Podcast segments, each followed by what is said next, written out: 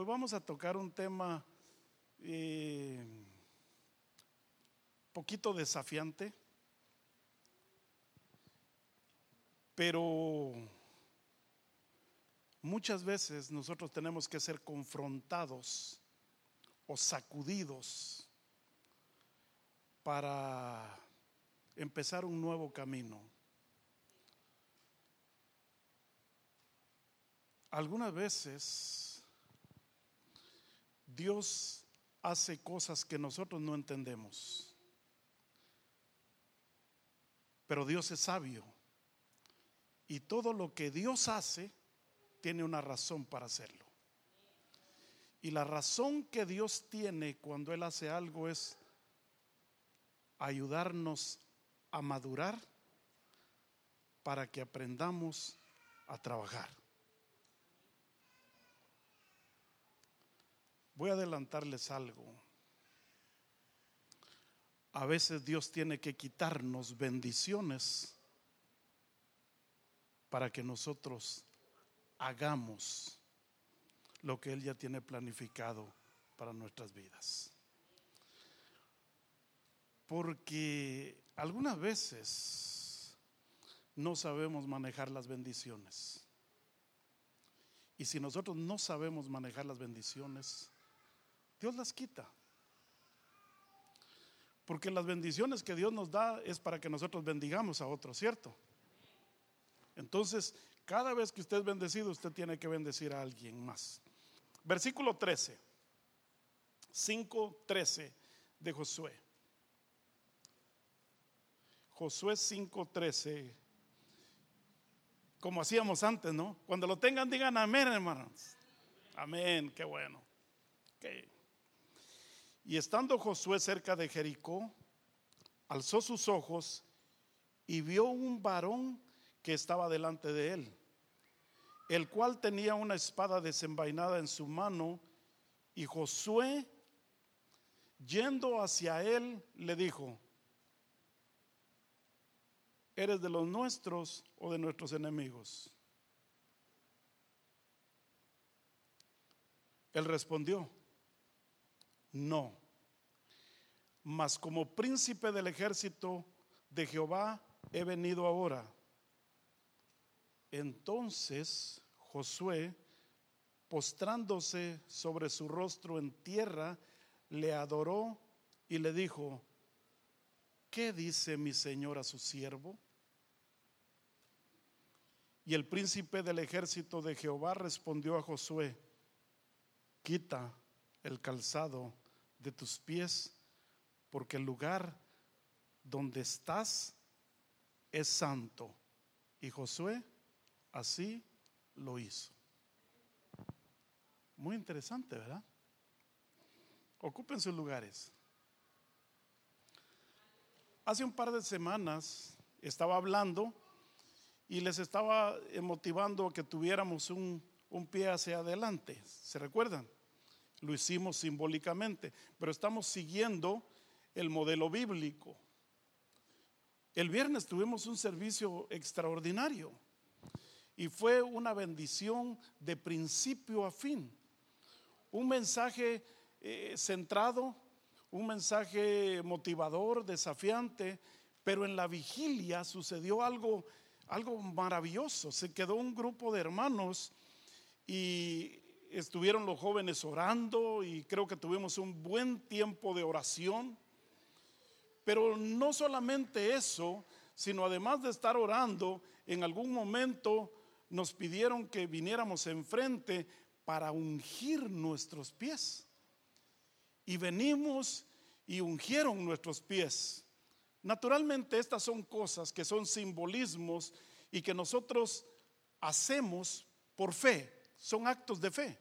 Alguna gente tal vez pensará, bueno, ¿por qué hacer esas cosas? Eso es carencia de fe.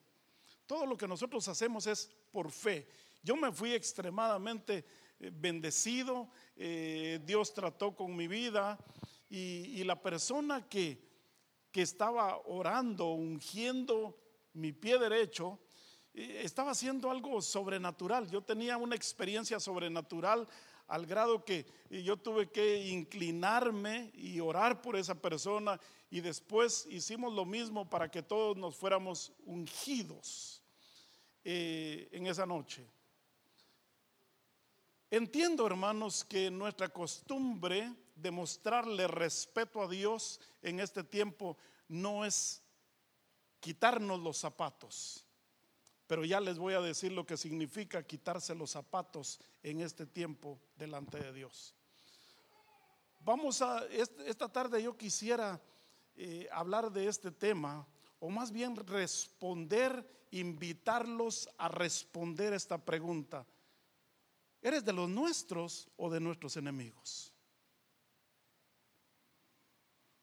Nosotros tenemos la costumbre de preguntarle a Dios y Dios siempre nos responde. De cierto, Dios dice, pregúntame y yo te responderé. Cada vez que nosotros queremos preguntarle algo a Dios, Dios pone atención a nuestras preguntas y tiene una respuesta para nuestras vidas. Pero ¿cómo respondemos nosotros cuando es Dios el que nos pregunta? Porque Dios también tiene preguntas para nosotros. Si nosotros tomáramos esta, esta pregunta de Josué, Josué le está preguntando a un varón, pero vamos a tomarla como ese varón preguntándonos a nosotros, ¿eres de los nuestros o de nuestros enemigos? Es, es una pregunta bastante interesante. Nosotros tenemos que aprender a responderle correctamente a Dios sin excusas, sin titubeos. Una o la otra cosa, sí o no. Es tiempo de que nosotros entendamos que la iglesia no es una persona. La iglesia es un grupo de personas que comparten la misma fe, la misma visión y sirven al mismo Señor. Esa es la iglesia. Todos nos movemos en la misma dirección y en el tiempo del Señor, pero tenemos que decidir. ¿Eres de los nuestros o de nuestros enemigos? Esta pregunta me estuvo inquietando mucho. Porque Josué estaba parado ante una situación, ante una nueva etapa que iba a iniciar. Y él tenía saber, que saber, necesitaba descubrir si el personaje que tenía enfrente de él venía para ayudarle o para pelear con él. Esta pregunta, si eres de los nuestros o de nuestros enemigos, tiene la intención de saber con quién contamos para cumplir la misión que se nos ha encomendado. ¿Cuántos estamos dispuestos a realizar la tarea que el Señor nos ha encomendado? Porque no se trata, hermanos, solamente de ser rescatados. No se trata solamente de ser elegidos, no se trata solamente de ser parte de un grupo, se trata de que tenemos un llamado y una misión que tenemos que cumplir. Y no es la misión de la iglesia, es la misión de Dios que la iglesia va a cumplir con la guianza y dirección del Espíritu Santo. Este eres de los nuestros o de nuestros enemigos es un llamado al compromiso, a comprometernos, a consagrarnos, a dedicar nuestra vida al servicio de Dios. Pero cuando estamos hablando de, consagrar, cuando estamos hablando de, dedicar, quizás son palabras que, que no hemos entendido el sentido que realmente tienen. Cuando estamos hablando de consagración, estamos hablando de asuntos eh, sumamente importantes, totalmente o para el uso exclusivo de Dios. Mi vida, mis bienes, mis recursos, mis talentos, todo está dedicado completamente al servicio del Señor. Cuando uno pone a Dios en primer lugar, estamos honrando a Dios. Cuando nosotros quitamos a Dios de ese lugar, estamos deshonrando a Dios. Uno no puede decir, eh, yo lo honro en primer lugar y en segundo lugar. Y Dios siempre tiene que tener el primer lugar. Él no puede estar en segundo lugar ni en tercer lugar. Si queremos honrar a Dios, Dios tiene que estar en primer lugar. Algunas veces, hermano, eh, yo no puedo decir que es sacrificio, pero sí encontramos algunos retos, algunos contratiempos eh, que nos hacen pensar y nos ayudan a establecer nuestras prioridades.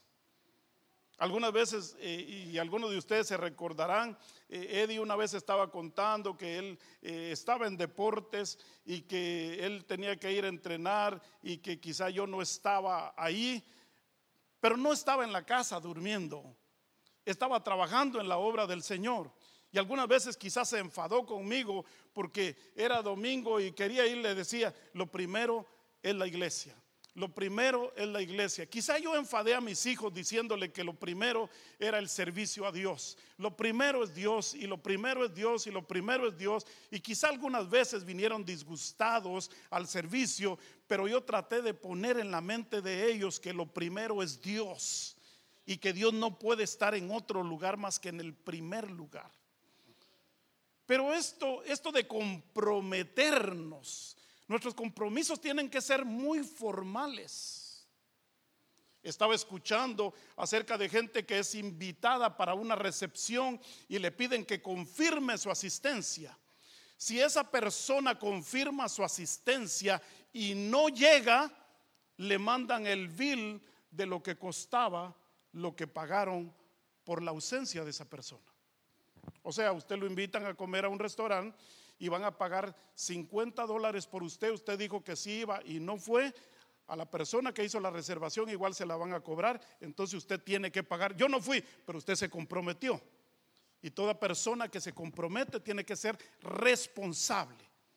Porque hermano, comprometerse sin la intención de cumplir, mejor no hay que comprometerse. Esos son compromisos falsos que no se deberían de hacer y el libro de Eclesiastés los clasifica como el sacrificio de los necios, hablar por hablar. Entonces no se trata de eso. Pero esta pregunta, de, ¿eres de los nuestros o de nuestros adversarios? Tiene la intención de hacer reaccionar al pueblo y de motivarlo a tomar la decisión de servir a Dios con todo. Con toda tu mente, con, toda, con todo tu corazón, con todas tus fuerzas, con todos tus recursos, con todo tu tiempo, con todo es integral. Nada queda afuera. Esta no es la única vez que aparece esta pregunta. Hay dos referencias más. En algún momento, Moisés había subido al monte para hablar con Dios. Era cuando Dios le iba a dar los mandamientos. Había subido con las tablas. Y Moisés está hablando con Dios y si ustedes leen Éxodo 32 van a encontrar muchos temas para predicar ahí. Pero Moisés sube a hablar con Dios y Moisés está hablando con Dios. Y en un momento Dios interrumpe la plática con Moisés y le dice, tienes que bajar porque el pueblo se ha desenfrenado. Aún nuestras conversaciones con Dios son interrumpidas por actitudes o comportamiento inapropiado del pueblo. Y Moisés le dice, pero dice, tienes que bajar porque el pueblo está, me han dado la espalda. Y Moisés está bajando. A medio camino lo está esperando el jovencito Josué. Y Moisés viene bajando y dice, oigo un alarido en medio del pueblo. Y Josué le dice, quizá haya guerra en el campamento, pero él era el líder él era el que lideraba la batalla, Josué, y estaba con Moisés. Y dice Moisés, no, no es voz de guerra la que oigo, son cantares. Es una alabanza la que estoy oyendo. Es algo que no me suena como a guerra, a guerra. No oigo gritos de heridos. No oigo gritos de muerte, no oigo desesperación. Están cantando, están, eh, están en fiesta por alguna razón. Y baja. ¿Y qué era lo que había ahí? Aarón les había hecho el famoso becerro de oro. Y el pueblo se había olvidado de Dios, porque Moisés se había tardado. Y están cantando, adorando, alabando. Este es el que nos sacó de Egipto. Y Moisés se molesta. Y hay un rompimiento de tablas ahí, que nosotros vemos quizá algo de Moisés, pero realmente lo que eso significa es lo que el pueblo estaba haciendo, quebrantando la ley de Dios. Pero Moisés hace esto y dice, ante esta situación de infidelidad, de irresponsabilidad, de falta de perseverancia, tenemos que tomar una decisión. Los que están por Jehová, háganse para este lado. Y solo los hijos de Leví se hicieron para ese lado.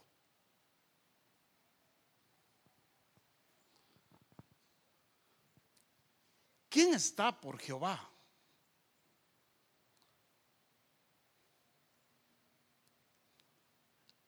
O estás con nosotros o en contra de nosotros. Mano, no hay grises en la palabra de Dios. Y Dios tampoco acepta la tibieza. O eres frío o eres caliente. No más. Entonces cuando miramos esto, ¿estás a favor? Esto es una imagen tomada que tiene que ver con la construcción o edificación o la formación de un pueblo. Pero Dios estaba formando a su pueblo también. Entonces, pero no solamente pasa eso en Éxodo 32. Jesús en Lucas 11, en el versículo 23, habla una palabra más fuerte todavía. Dice, el que no está conmigo está contra mí.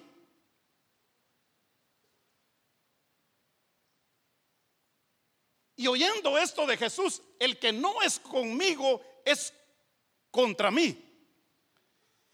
El que no junta o el que no recoge, lo que está haciendo es esparcir. El que no está edificando, lo que está haciendo es destruyendo.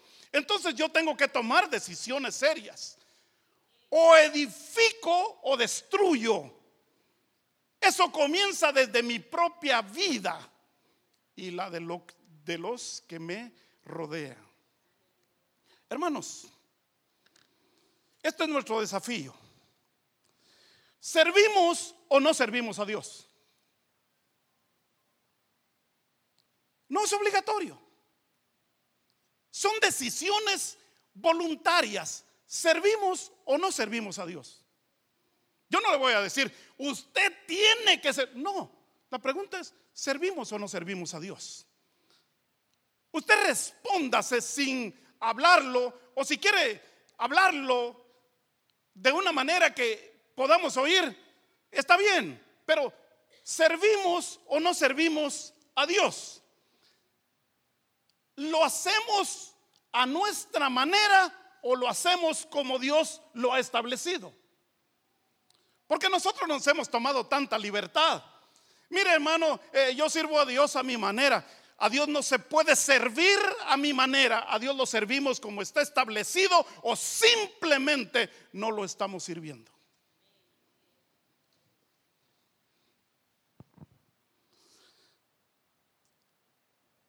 Servimos a Dios, hay que se quede. Servimos a Dios full time, part time or once in a while.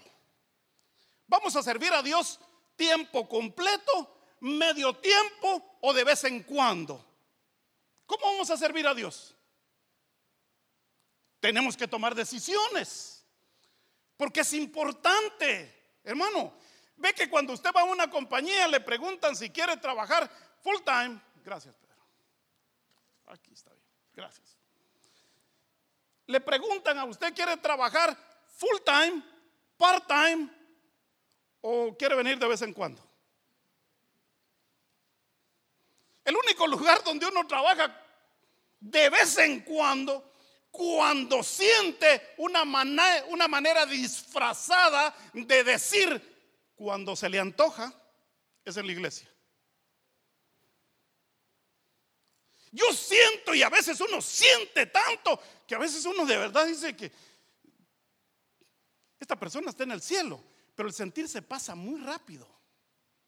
Estas son decisiones que nosotros tenemos que tomar para servir a Dios. ¿Lo honramos o lo deshonramos? Yo no puedo decidir por ustedes, yo puedo decidir por mí mismo. ¿Lo honro o lo deshonro? Hermano, eh, por favor, nadie va a deshonrar a Dios. Todo aquel que no obedece los mandamientos establecidos por Dios en la Biblia está deshonrando a Dios. Desobediencia es deshonra.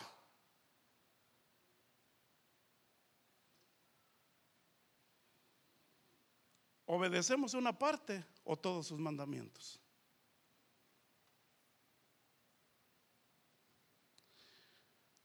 ¿Nos unimos o nos separamos de la visión, de la misión y del propósito de Dios para el mundo a través de su iglesia? Tenemos que tomar decisiones.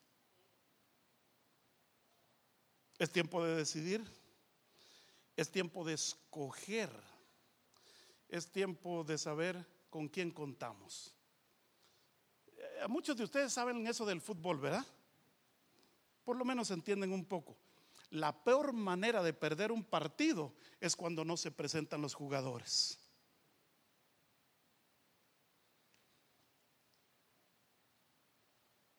Qué terrible, ¿no?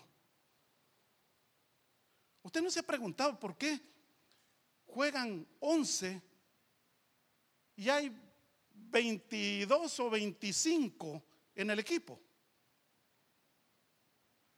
Y todos están entrenados y todos entrenan y todos están listos para jugar. Y todos están anhelando, deseando que su equipo gane porque pertenecen al mismo equipo. Aquí no hay diferentes camisetas, hermano. Aquí todos usamos la misma camiseta y es la camiseta de la iglesia. Aquí no es yo soy de aquí, yo soy de acá, yo soy de... No, aquí todos somos del Señor. Y todos estamos bajo la misma dirección, bajo las mismas reglas. Es tiempo de cambiar. Es tiempo de decidir. Es tiempo de escoger. Es tiempo de saber con quién contamos. Wow, qué tremendo, ¿no? Dios necesita saber con quién cuenta. Ven que, Dios le decía, ven, sígueme. Bueno, yo no puedo hoy porque tengo que ir a enterrar. Está bien, no te preocupes. ¿Se recuerdan las, parábolas que Jesús, eh, vengan a la fiesta de mi hijo? No, pues yo tuve que ir a ver mi finca, no, pues yo tuve que, todos tenían que hacer. Eso incluye a los que amamos a Dios. Eso incluye a los cristianos. A veces el día de adoración no podemos servirle hoy porque hoy tengo un compromiso. Hoy tengo esto, hoy tengo otra. Hermano, no hay problema, usted es libre. Pero no diga que tiene a Dios en primer lugar, porque no es cierto. Nuestras acciones hablan más fuerte que nuestras palabras. Es muy importante. Mire, durante 40 años y de manera milagrosa, Dios alimentó a su pueblo en el desierto.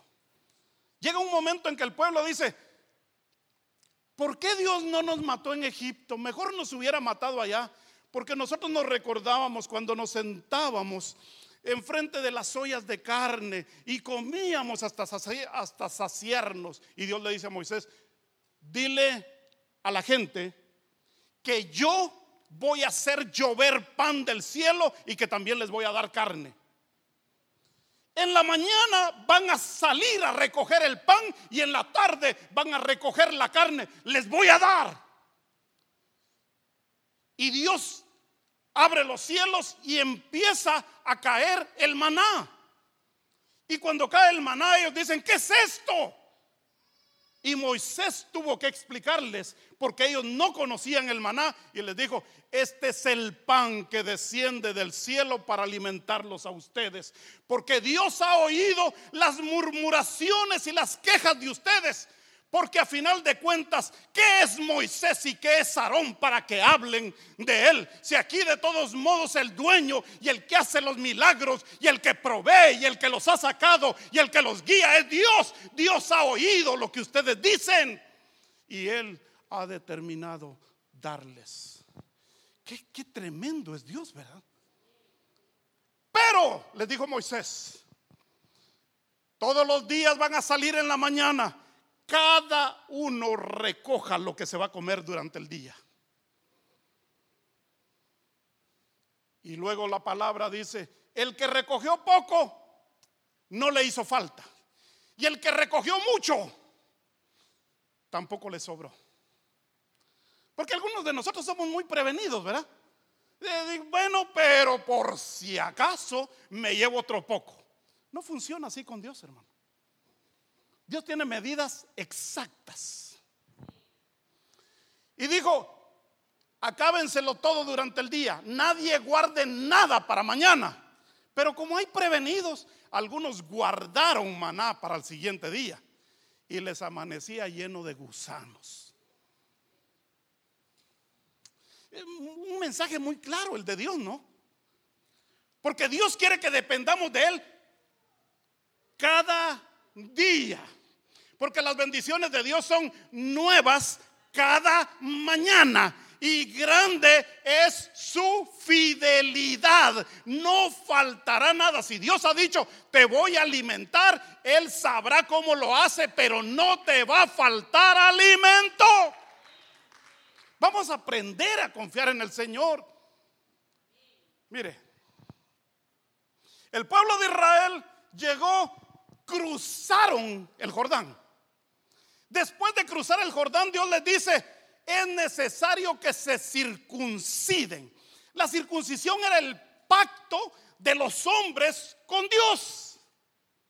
La circuncisión es un símbolo de compromiso con Dios. Se circuncidaron porque algunos que nacieron en el desierto no habían sido circuncidados. Después de la circuncisión celebraron la Pascua, la salida y después de celebrar la Pascua, el siguiente día, entonces recogieron de las espigas de la tierra prometida y empezaron a comer pan nuevo de la tierra prometida. Pero el siguiente día cesó el maná. Ya no hubo maná. Dios dijo, hasta aquí llegó el maná. Algunos se habían acostumbrado a acostarse, abrir la puerta y a recoger maná. Regresar a su casa, comer, en la tarde la carnita, asadita, a dormir y otro día. A Dios no le gusta la rutina. A Dios no le gusta una costumbre ni una tradición. Dios, al Dios que nosotros servimos, es un Dios que está en movimiento ayudándonos a avanzar. Y digo, se acabó el maná. El maná era la bendición de Dios para el pueblo. Era el pan del cielo. Y Dios dijo, no más. Ahora, de hoy en adelante, si quieren comer, van a tener que trabajar. La tierra está lista para ser sembrada y para cosecharla. Qué malo es Dios, ¿verdad? hermano, así es uno, ¿no? Cuando es baby. La mamá le da pecho, le da fórmula, eh, le da de todo, le va calculando ahí qué es lo que uno puede comer, ¿no? Pero ya cuando uno va creciendo, ya. Ya. Como las águilas, ¿no? Las águilas forman el águila, eh, forman el nido del águila. Primero ponen un círculo de espinas Después de las espinas empiezan a traer paja y ponen paja alrededor. Y después de poner paja alrededor, entonces empiezan a, traer plumas y cosas suaves para que esté acolchonadito. Después ponen sus huevos y ahí nacen los aguiluchos, los polluelos. ¿Y qué es lo que hacen los aguiluchos? Están todo el tiempo esperando oír el graznido del águila porque el águila les trae comida. Y entonces viene el águila que fue a cazar y ellos solo... y les cae la comida. A dormir otra vez. Y el águila sale otra vez, va y agarra comida y... Ah, a dormir otra vez. Entonces el águila, como es un ser que representa a los cristianos, llega el momento en que dice, ah, ah, las cosas no son así. Y esta vez no hay, ah, ah, esta vez hay, los agarra y los saca del nido. Dice, allá abajo hay bastante comida, solamente hay que ir y traerla. Y ellos miran el abismo y dicen, pero... Bueno, el águila dice, tienen dos opciones. Si quieren comer, se van a tener que lanzar. Y si no, muéranse de hambre. Y empieza el águila a quitarle el colchoncito al nido. Le quita las plumas y después le quita la otra parte quizá de paja que todavía está suavecita y deja las puras espinas. Y entonces cuando las aguiluchas entran ahí, se lastiman y ya no quieren entrar ahí. Pero hay unas que se acostumbran a los piquetes. Dice, aunque me pique con una espina, pero ahí duermo. Y entonces el águila dice, no. Conclusión, el águila destruye totalmente el nido. Ya no hay nido. Y tampoco el águila les trae comida. Y nomás están mirando, bueno, ahí hay mucha comida, pero, pero hay que lanzarse. El águila hace algo muy interesante. Como ahí están sus polluelos, así como medio disimuladamente le hace así con el ala y los tira, los lanza. Y ahí van aquellos tratando de, de ver cómo se mantienen en el aire. El águila les está observando, pero como es un animal muy veloz, sabe medir distancias, se lanza y antes de que se estrellen, los agarra. Yo no sé el idioma de las águilas, pero de alguna manera les hace entender a sus polluelos que hay que lanzarse cuando el aire caliente está pasando. Porque el aire caliente les da fuerza, es el combustible para ellos. Y afirma sus alas y a una vez que empiezan a volar ahí, entonces les enseña cómo aterrizar y toda la cosa. Y empiezan a comer. Muy interesante, ¿verdad? Que el Señor nos compare a nosotros. Serán como las águilas. Qué tremendo. A veces hay unos tormentones aquí. Hermano, Padre, qué tormenta. El águila está arriba de esas nubes. Allá donde el águila está, ahí no está lloviendo. Ahí el sol está brillando. Ven, hermanos. ¿Se dan cuenta de la importancia de, de entender lo que Dios está diciendo cuando nos habla de las águilas? Pero vayamos allá, no se me, no se me distraigan.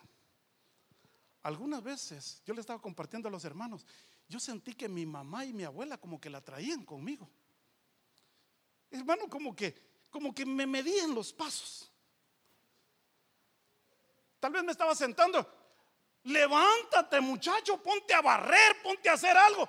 Oye, pero estoy cansado. Dice, pero tú amaneciste cansado. Espérate el día que te mueras, vas a tener suficiente tiempo para descansar. Eh, no, pero no hay nada que hacer, barra el patio, está limpio. No, pues dale otra pasada. Échale agua a las flores, haz esto. Siempre inventaban algo que uno tenía que hacer. No lo podían ver sentado.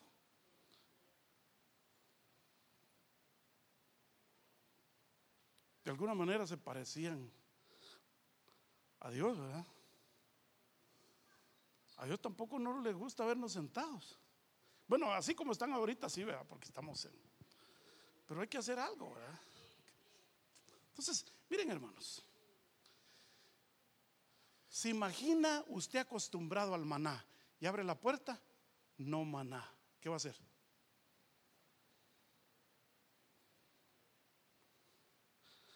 ¿Cuántos comen algo en la mañana? ¿No comen en la mañana? ¿Y qué? Y se levantan y no hay nada en la casa. Ni modo que le eche una miradita al sillón. Pues es una necesidad. Pero Dios rompe costumbres. Dios rompe rutinas. Capaz que si Dios le sigue dando maná en la tierra prometida, jamás la hubieran conquistado. Digo, es tiempo de sembrar, muchachos. Bueno. Y el maná dejó de caer. A veces Dios nos quita bendiciones para ayudarnos a madurar y para que aprendamos a trabajar.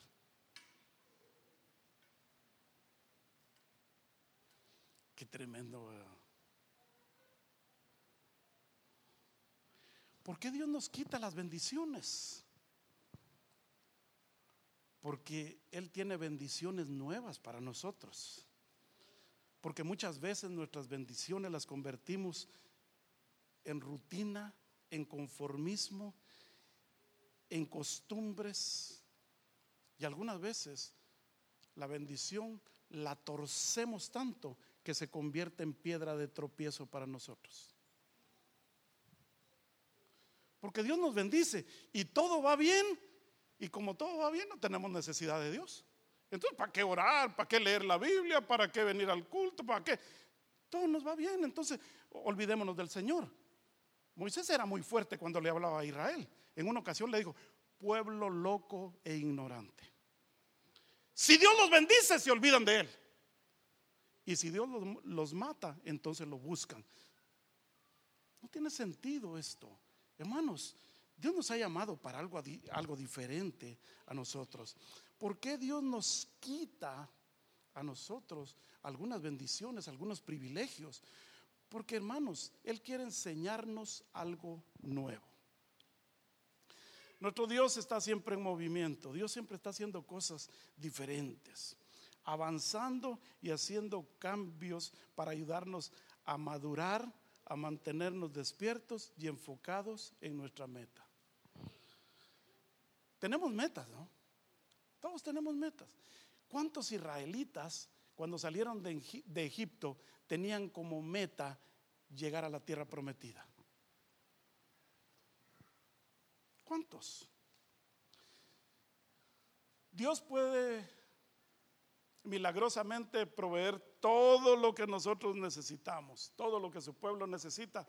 Dios tiene el poder para proveerlo, pero Él también espera que nosotros usemos los talentos, las habilidades que Él mismo nos ha dado. La oración no es una alternativa, hermanos, para la preparación. Nosotros oramos para actuar. ¿Cierto? Entonces, no, no es una no es una alternativa. La fe tampoco es un sustituto de la acción. Bueno, por fe Dios va a hacer tal cosa cuando empieces a moverte. No le pida a Dios, dame un trabajo. Pídale a Dios que le dé la gracia, la sabiduría para que le den una oportunidad en una compañía. Pídale a Dios que le dé la fuerza y la motivación para salir de su casa, ir de puerta en puerta preguntando si tienen openings, si hay trabajo. Porque hermano, si usted dice, yo sé que Dios me va a dar un trabajo y usted no sale de su casa, no va a pasar. Hermano, eh, algunos de ustedes, por favor, ¿me podría alguien hacer el favor de comprar unos periódicos la próxima semana y traerse por lo menos unos 5 o 10 periódicos? Y si traen lo de, lo de ahí, de la sección donde hay trabajos, eh, tráiganse esa sección y, lo vamos a hacer como, como un ejercicio para ver si es cierto que no hay trabajo. Porque yo miro el periódico y hay mucho trabajo. Lo que encuentro es que muchas veces yo no estoy calificado para ese trabajo. ¿Y qué quiere decir eso? Que tengo que prepararme entonces para poder tomar esa posición. ¿Me están captando lo que estoy diciendo, hermanos? Estoy tratando de, motivarlos y de empujarlos. Vamos a decir, por ejemplo, necesitamos un técnico de rayos X. Le van a pedir el papel que usted esté. Eh, bueno, paréntesis aquí. Así me enseñaron y así aprendí. Cuando yo empecé a llenar aplicaciones allá en 1979, ¿qué sabe hacer? Decía en español. Y yo ponía de todo. Porque así me dijeron que pusiera. Yo escribía de todo. Hoy cuando pienso digo, yo no sé hacer de todo. Y si usted va a aplicar, por ejemplo, para tomar una posición de enfermera, ¿qué sabe hacer o cuáles son sus habilidades? Todas y de todo. Le van a decir, bueno, qué bueno. Eh, díganos dónde, en qué hospitales ha trabajado, enséñenos su cartón, etcétera, etcétera. Entonces, hermano, a veces lo que Dios nos está diciendo a nosotros no es tan complicado de entenderlo. Mire,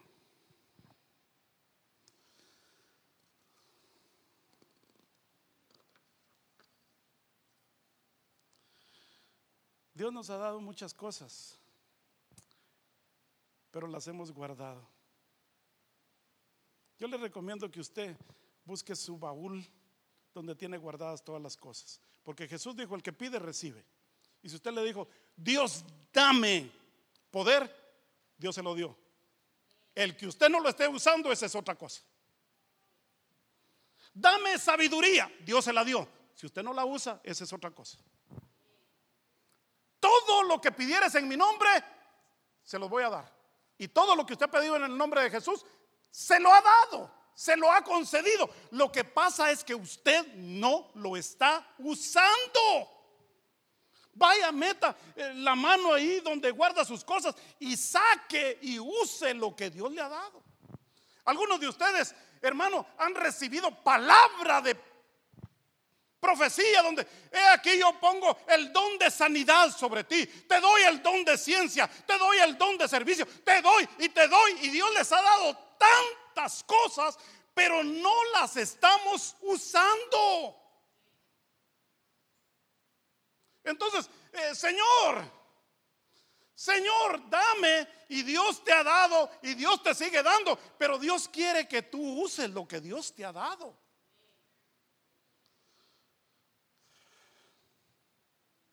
Amados, si sus oraciones ustedes piensan que no han sido contestadas, quizá lo que usted necesita está a su alcance. No es algo sobrenatural. Quizá es algo en lo que usted tiene que trabajar. Mire, si usted le dice a Dios, Señor, cambia mi carácter, Dios lo hace. Pero usted tiene que trabajar en eso.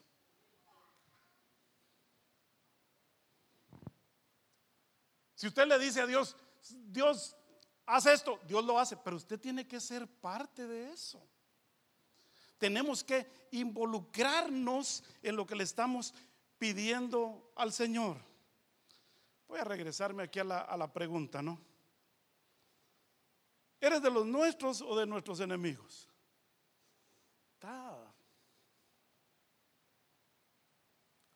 Josué sale a meditar. Y muy interesante. Eh, nuevamente yo estoy analizando el libro de Josué. Josué sale a meditar. Y está meditando. Y mientras él está meditando, repentinamente, no era lo que él estaba buscando, tiene una visión, una teofanía, una manifestación visible de un ser celestial. Estoy hablando de Josué que era el líder. Estoy hablando de Josué que era el siervo de Moisés. Estoy hablando de Josué que oía la voz de Dios. Estoy hablando de Josué que subía a la montaña. Estoy hablando de Josué que tenía el permiso de Dios para traspasar los límites. Estoy hablando de un hombre de fe, de un hombre de convicciones, de un hombre con amor a Dios. Estoy hablando de un gran líder. Pero cuando tiene la visión, no sabe quién es el que se le presentó. Y como está en tiempo de guerra, él hace lo correcto porque él es sabio. No podemos pretender saberlo todo. Él es sabio. Y otra vez, es un hombre de fe. Es un hombre que conoce a Dios. Cuando tiene la visión le dice, ¿eres de los nuestros o de nuestros enemigos? Qué sabiduría de hombre. Qué sabiduría de hombre. Preguntar, hermanos, es de sabios. Cuando uno pregunta, hay que esperar una respuesta y hay que preguntarle al que sabe. El que no sabe supone y generalmente supone mal. Bueno, mire, ¿eres de los nuestros o de nuestros enemigos? Todos deberíamos de saber quién está a favor y en contra de nosotros, ¿verdad? ¿Sí o no? Yo no sé, pero yo como hábito o como pónganle la palabra que ustedes quieran, tengo una, un plan o voy a hacer algo, se lo cuento a Noemí y le digo, ¿qué te parece? Y ella a veces me dice que no, no le parece, porque la visión es mía de todos modos, ¿no? Y ella dice, no, no me parece creo que no, y mira esto, y me empieza a decir otras cosas, y yo le digo, pero mira esto, y pero mira esto. Y algunas veces, pues entonces, eh, no hacemos algo porque nos pusimos de acuerdo. Estamos en el mismo lado, ¿cierto? Entonces, eh, cuando vemos esto, Josué sabía que iba a conquistar la tierra y sabía que el que venía, si le iba a ayudar o venía a estorbarle. Yo estaba pensando para mí. Voy a, expresar mi pensamiento en voz alta. Yo estaba pensando, dije, cuando yo llegué a la iglesia de Dios en Hollywood, que estaba en el sur de Los Ángeles, en junio de 1982, ¿fui para ellos un estorbo o fui un ayudante?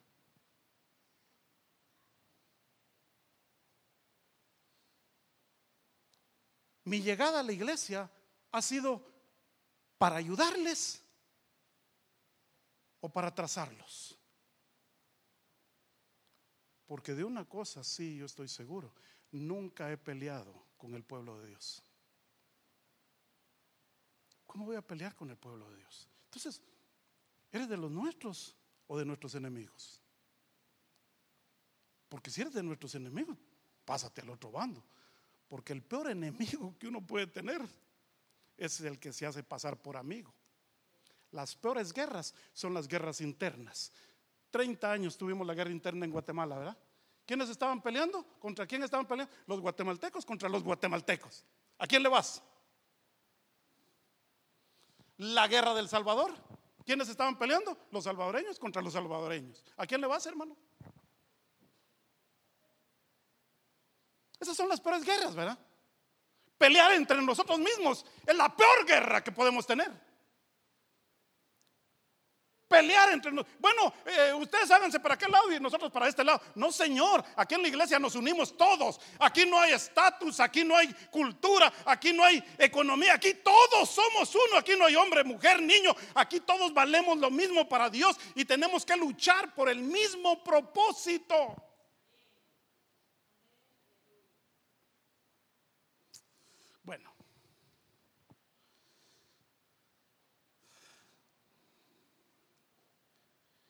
Si usted es parte de un ministerio y participa, coopera fielmente y sirve a Dios y a su pueblo en esa área, usted es de los nuestros. Si usted es un miembro fiel que asiste regularmente a los servicios, diezma fielmente y ofrenda, usted es de los nuestros. Dios jamás le va a dar un liderazgo como el de Josué a una persona inconstante, infiel, desobediente y que se mueve bajo sus propias decisiones.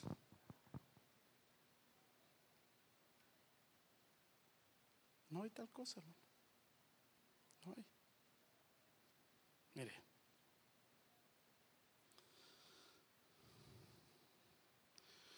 En los versículos que nosotros hemos estado leyendo, Josué está frente a una tarea que se tiene que realizar por fe, es la conquista de la tierra prometida. Pero hay que ser obediente a Dios. Pero la fe y la obediencia son decisiones que nosotros tomamos. Yo sé que tengo que obedecerle a Dios.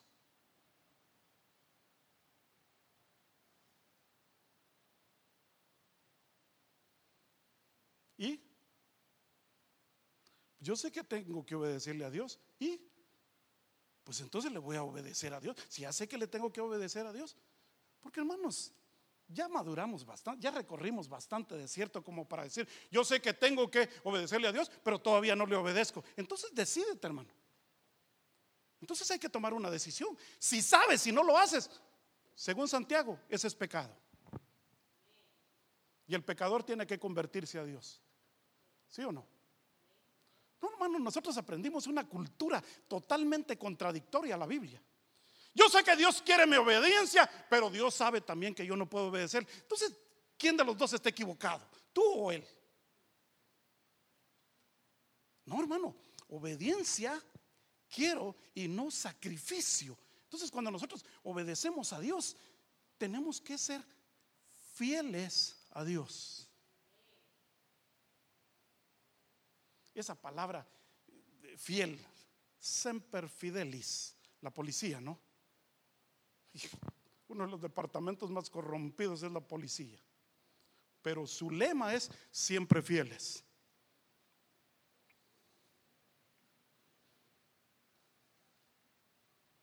Siempre fieles. En nuestros países vas a excesiva velocidad y no podemos arreglar eso de ningún modo. Bueno, depende. Entonces, siempre fieles pero corrompidos. No hay tal cosa en la iglesia.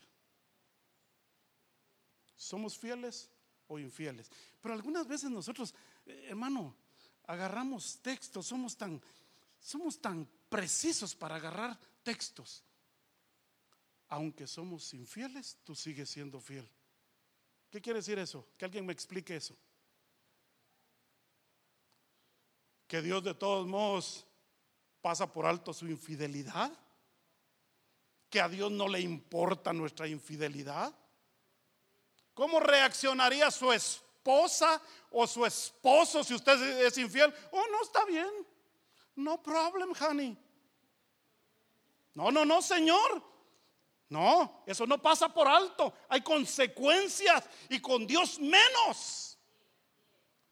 Si Él es fiel, yo también tengo que ser fiel a Dios.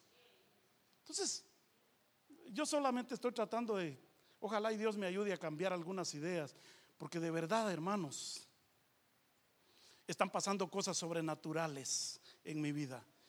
Y, esto no me había pasado, pero ya las empecé a, expresar. Ayer en la tarde le, hice una declaración muy fuerte a Noemí. Y, y cuando, cuando yo tengo ese acercamiento con Dios, yo sé que Dios va a hacer algo. Y le estaba, estaba compartiendo con ella algunas cosas que están por venir. Vamos a cambiar nuestra forma de pensar. A mí me duele, hermano. Ustedes que están ahí tienen tantas habilidades, tienen tantos talentos. Dios los ha capacitado para grandes cosas. Nosotros podemos ser un impacto en la ciudad de Orange si solamente nosotros usamos lo que Dios nos ha dado. Y todos tenemos eso que Dios nos ha dado. Vamos a unirnos y vamos a alcanzar el propósito de Dios. Saulo de Tarso. ¿Se acuerdan de Saulo de Tarso? Sabía el Antiguo Testamento de memoria. Era mejor que cualquier maestro. Un día él dijo, tengo que acabar con todos esos cristianos. Saulo era de los nuestros o de nuestros enemigos. Ese tipo estaba bien definido, bien declarado. Dijo, a mí me caen mal los cristianos y voy a acabar con todos ellos. Ese es carácter. Eso es caminar sin máscaras. Eso es ser transparente. Eso es ser honesto. Eso es ser sincero. A mí me caen mal y acabo con ellos. Y se va detrás de los cristianos.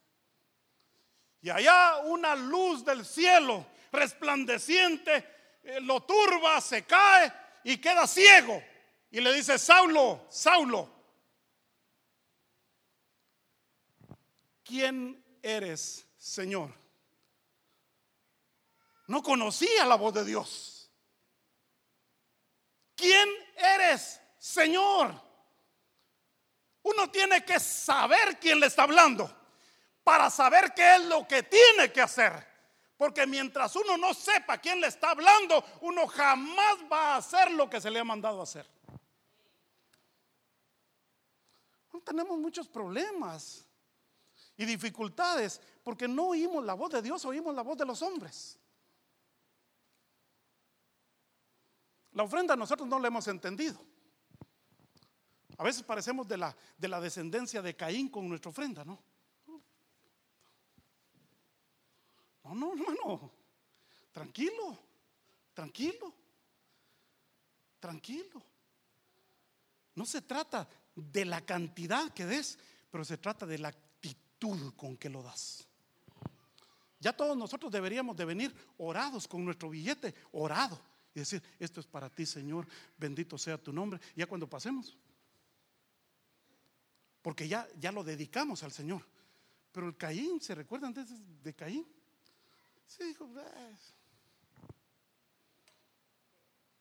Y pagó las consecuencias. Ahora usted podrá decir, bueno hermano, eh, usted habla de la ofrenda porque, porque le conviene. No nos conviene a todos. Porque la iglesia, todo lo que la iglesia hace, se hace con dinero. Se necesita dinero para mover todo esto. Entonces, hermano, solamente Dios, mire, Dios te pide una cosa pequeña, pero yo he sido tan generoso con Dios. ¿Qué pide Dios de ti? Solamente ser misericordioso. Yo le dije, mi vida entera te la entrego. El problema es que ahora, poquito por poquito, Dios me va pidiendo que yo haga y a veces me cuesta. Y yo ya le ofrecí mi vida entera. ¿Qué? ¿Quién eres? no miraba, pero oía. Saulo, sin ver, solo por el oír, creyó y obedeció e hizo lo que Dios le dijo. La experiencia de Josué es diferente. Josué está viendo claramente a un ser que está vestido con un uniforme militar un comandante para que él pueda entender, pero sabe, no sabe si es de los de él o de los enemigos. Y como no sabe, hace la pregunta correcta. ¿Quién eres, Señor? Le dijo. Hermano, está en lo correcto, ¿verdad? Algunas veces nuestra fe es más grande. Oh Señor, bienvenido. Sí, yo sé quién tú eres y estamos saludando a otra persona. Eh, ¿Cómo le va? Muy bien, gusto de verle. Y después uno empieza en su mente, ¿dónde he visto a esta persona? ¿Dónde? dónde? Pues no se recuerda ni a quién está saludando. Algunas veces uno le dice, eh, ¿qué tal? ¿Cómo está eh, Carmen? Y dice, no, no me llamo Carmen, me llamo... Josué vio a este hombre y dijo, ¿quién eres, Señor? Ahora, Pablo no veía, pero oía. Josué veía, pero no sabía quién era. Entonces, hermano, qué maravilloso que Dios se presente enfrente de nosotros, qué maravilloso que Dios nos hable, pero hay que saber quién nos está hablando. Porque si Dios te habla y tú me dices, hermano, Dios me habló, Dios me habló, yo espero que tú hagas lo que Dios te dijo que hicieras. Pero si Dios te habla y no haces lo que Él te está pidiendo que, que hagas, entonces, ¿qué pasó? Me mentiste. ¿Qué pasa, hermano, cuando, cuando sucede eso? Dios está hablando a mi vida. Dios está, sí que te está diciendo, hermano. Porque Saulo le dijo, ¿qué quieres que yo haga? Y Dios le dijo, primer lugar, vete allá, a la calle a la derecha, ahí te van a decir lo que tienes que hacer. ¿Por qué Jesús no le dijo a Saulo ahí? ¿Por qué Jesús lo mandó a un lugar para que Ananías le dijera lo que tenía que hacer? ¿Por qué? Hermano, es que a mí Dios me habla. Bueno, eres diferente de Saulo, porque a Saulo fue Ananías el que le dijo lo que Dios le había dicho. Ok, entonces, ¿quién eres, Señor? Moisés vio el fuego, oyó la voz y le dijo, pero ¿y si voy y me preguntan, ¿quién te envía? ¿Cuál es tu nombre? ¿Se están dando cuenta de las, diferentes experiencias? ¿Quién te envía? Miren, la iglesia nos ha mandado ahora a evangelizar. Hermano, esa es una respuesta equivocada. Eh, ¿Por qué andan? Eh, bueno, al pastor se le ocurrió que ahora tenemos que salir. No, hermano. No, no, no, no. Dios te envía. Noten esto. A Moisés le dijo, yo soy el que te envía. A Josué le dijo, yo soy el príncipe de Jehová de los ejércitos. Y a Saulo le dijo, yo soy el mismo de ayer, de hoy y por todos los siglos. El gran yo soy. Jehová de los ejércitos. No es que antes era Jehová y ahora... No, no, no, hermano, el mismo a través de las diferentes épocas. ¿Quién eres, Señor? Bueno, voy a cerrar aquí para que nos vayamos. ¿Qué experiencia estás teniendo? ¿La de Saulo? ¿Oyendo y creyendo la voz de Dios sin ver nada? ¿Estás teniendo la misma experiencia que Josué? parado frente a alguien pero no sabes quién es?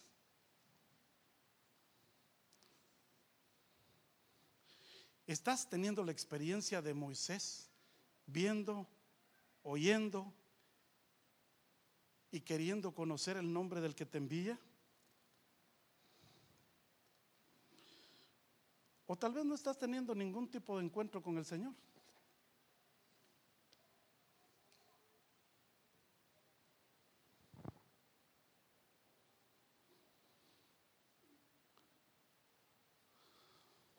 La pregunta es directa y la respuesta es clara. ¿Eres de los nuestros o de nuestros enemigos?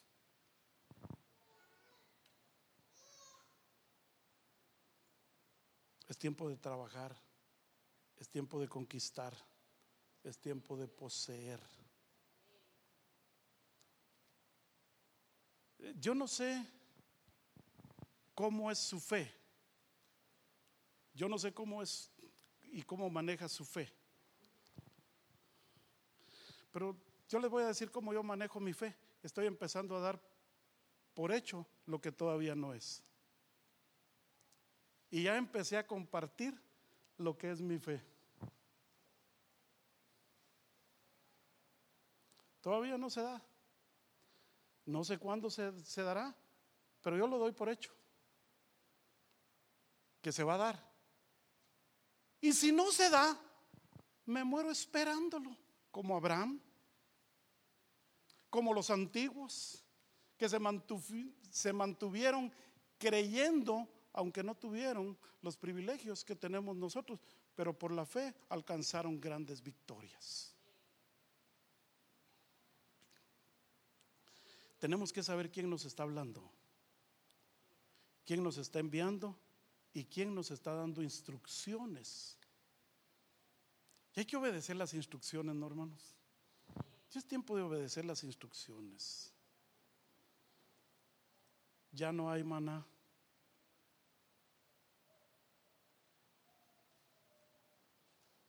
Se acabó el maná. Ahora es tiempo de trabajar. tiempo de sembrar, tiempo de cosechar la tierra, tiempo de cuidarla y de esperar el tiempo de la cosecha. El príncipe de Jehová de los ejércitos ha llegado, está con nosotros, quiere bendecirnos, pero tenemos que hacer algo más. Tenemos que hacer algo más. Vamos a ponernos de pie.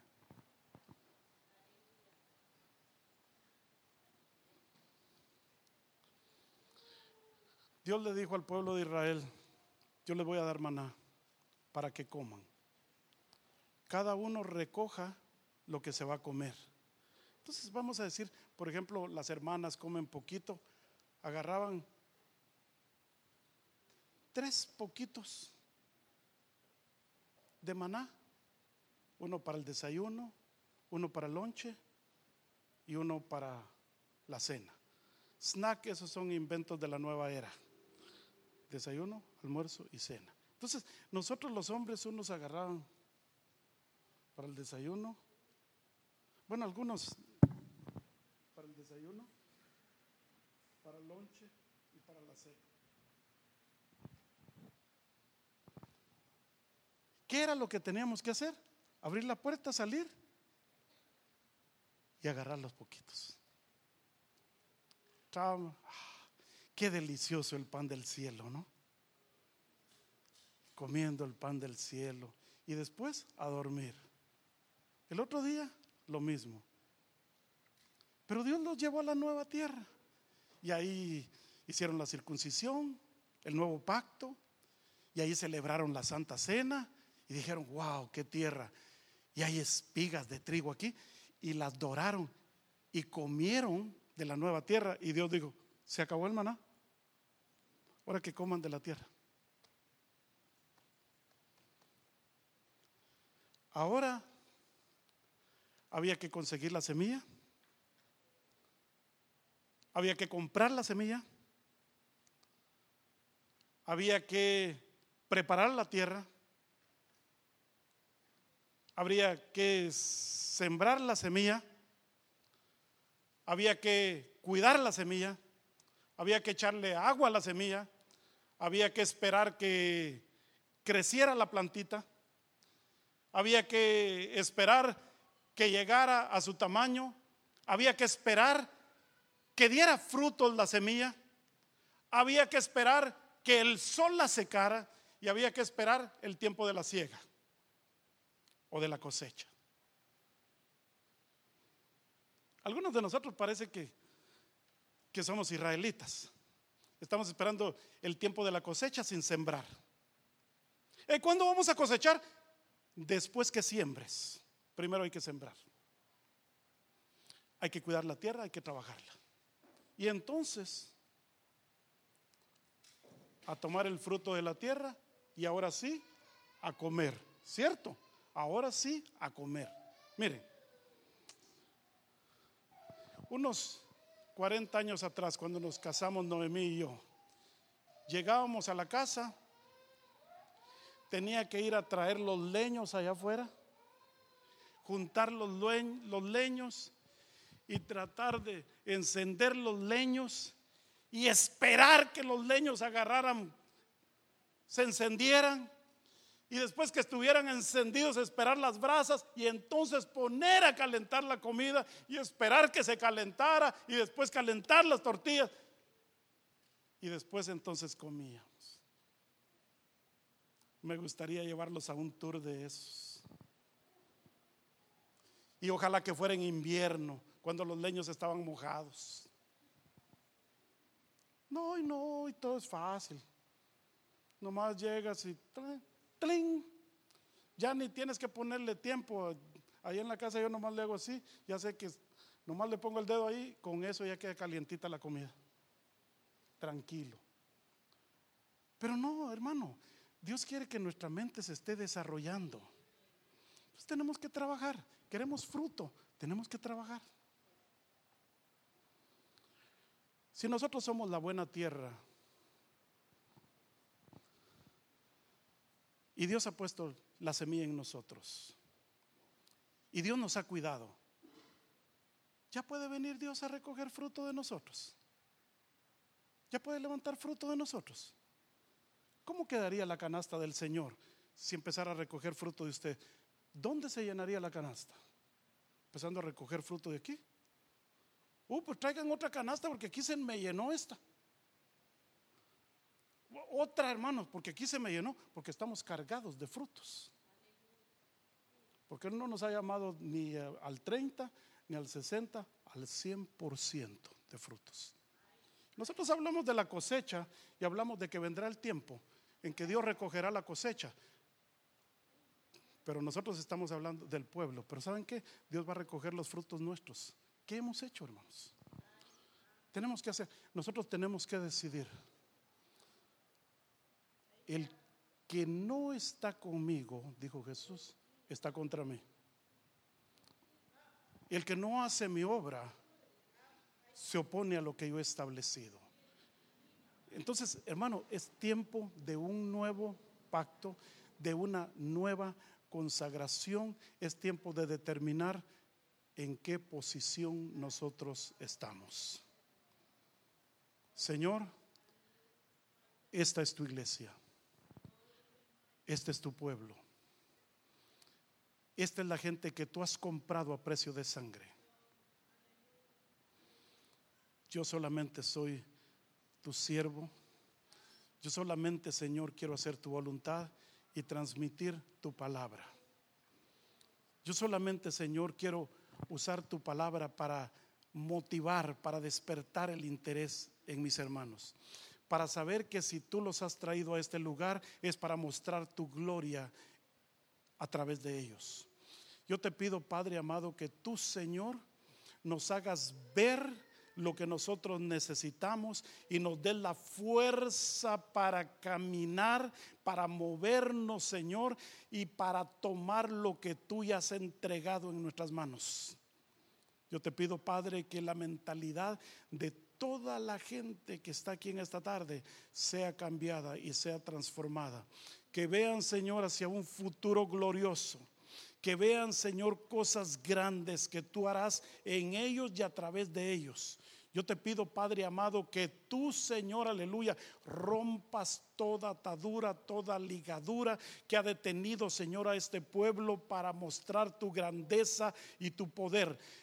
Todas las personas que están en este lugar tienen dones, tienen habilidades, tienen capacidades, tienen, Señor, aleluya, muchas cosas. El cambio, Señor, aleluya, que estamos anhelando se dará cuando cada uno de nosotros use el don y el talento que tú has puesto en nuestras manos. Pero si alguno, Señor, no supiera todavía cuál es su don o cuál es su talento o qué es lo que tú quieres que haga, las mismas preguntas son válidas. Si alguna, si hay alguna persona aquí que tiene un sentimiento, pero no sabe. No sabe eh, si es un deseo personal. No sabe si es la voluntad de Dios. No sabe. Pregúntele al Señor, Señor, ¿qué quieres que yo haga? Si alguien quizá está teniendo ese tipo de experiencias, pero no sabe, pregúntele, ¿quién eres, Señor? ¿Quién eres?